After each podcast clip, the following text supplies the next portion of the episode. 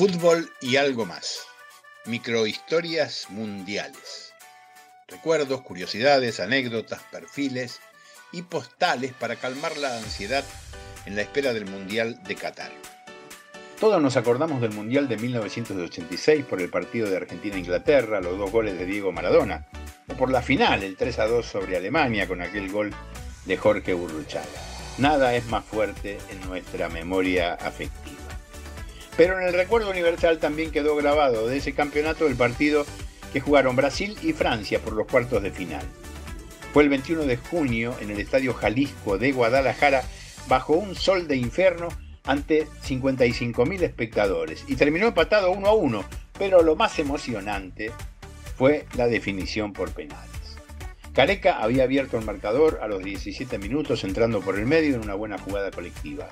A los 40 minutos Rostó mandó un centro pasado y Platini, entrando por el otro lado, empujó la pelota a la red. En el segundo tiempo a Branco le cometieron un penal que batió Zico y atajó el francés Joel Batz. Hubo muchas situaciones de gol, pero ningún gol más y tras los 90 minutos y los 30 de alargue debieron decidir desde el punto del penal. Empezaron pateando los brasileños. Tiró Sócrates y atajó Batz. Tiró Yannick Stopira, gol, 1 a 0. Pateó Alemao, gol, 1 a 1. Tiró Manuel Amorós, gol, 2 a 1 para Francia. Le tocó a Zico y esta vez acertó, 2 a 2.